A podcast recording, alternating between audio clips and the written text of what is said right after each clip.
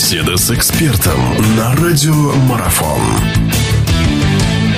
Хорошо, продолжается наша беседа. Мы говорим, напомню, о матчах 1-4 финала мини-футбольной суперлиги России. У нас в гостях наш прославленный футболист Бесо Заидзе. Мы э, продолжаем э, разговор. Давайте перемещаться к следующей паре. Тюмень. Вот Тюмень, наверное, для многих ожидаемо одержала победы в матчах против Сибиряка. Одержала победы, правда, с минимальным счетом 4-2 и 3-2 у себя на паркете. Это, возможно, было и предсказуемо. Сибиряк навязал борьбу, невзирая на то, что у Сибиряка действительно в весенней части, и мы это достаточно долго обсуждали со многими нашими известными специалистами, были у новосибирцев проблемы, но плей-офф есть плей-офф. Сейчас э, предстоит Тюмени на выезд ехать. Наверное, с запасом в две победы ехать на выезд всегда легче, и уж там достаточно будет сосредоточиться, наверное, на одну игру. Другое дело, как правильно э, рассредоточить свои силы, потому что если Сибиряк э, попытается и одержит победу, наверное, в первом матче домашнем, то, наверное, во втором тяжелее будет остановить. Как вы думаете, что можно ожидать от участников этой пары? Так скажем, ваша ставка на кого здесь? И допустимо здесь, что Сибиряк сможет две победы одержать дома? Касается этой пары, я считаю, что здесь тоже борьба не закончена. Э, прежде всего потому, что Сибиряк, Сибиряк достаточно очень хорошего и высокого уровня команда. И там, если посмотреть э, имена футболистов, э, исходя из этого уже можно об этом говорить, что команда, команда может себя показать, и команда может с любым соперником справиться по футболистам. То, что касается первых двух игр, то, что я посмотрел, э, во второй игре, конечно, Сибиряк ближе был к тому, чтобы не уступить, перевести игру, ну, так называемый овертайм, и завершить игру в пользу, в пользу себя. Но, опять же, Тюмень чем и славится, что, во-первых, очень сложно играть в Тюмени, там э, армия болельщиков, такая поддержка, там очень такого хорошего уровня, и поэтому они гнали свою команду, и в конце концов они верили в успех. И еще кадровые потери, что с одной и с другой стороны они ну, очевидны, да, там, например, если взять Тюмень, я считаю, что, ну, главный Галиадор, да, Феррау там нет, поэтому видно, что тяжело даются забитые голы. А, и у Цивика тоже есть, э, есть потери.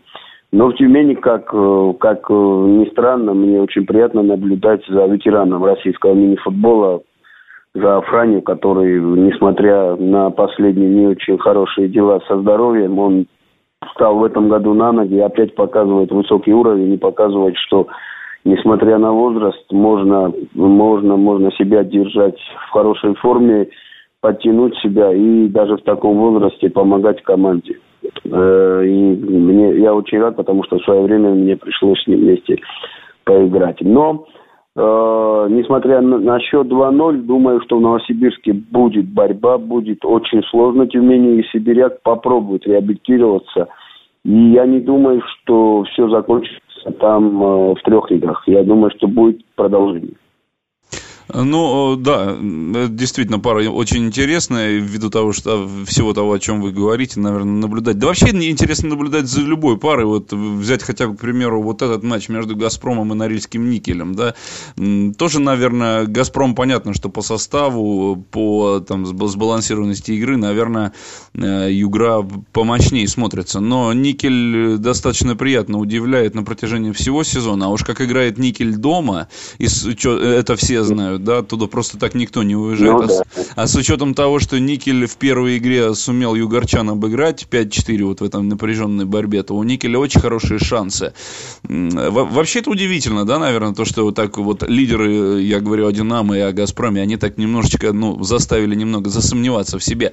Что вы думаете по поводу игры между Никелем и Газпромом, которая Норильский вот состоится тоже 7 мая. Кому отдадите предпочтение? Тоже серия получится затяжной или все-таки нет, или «Газпром» опомнится?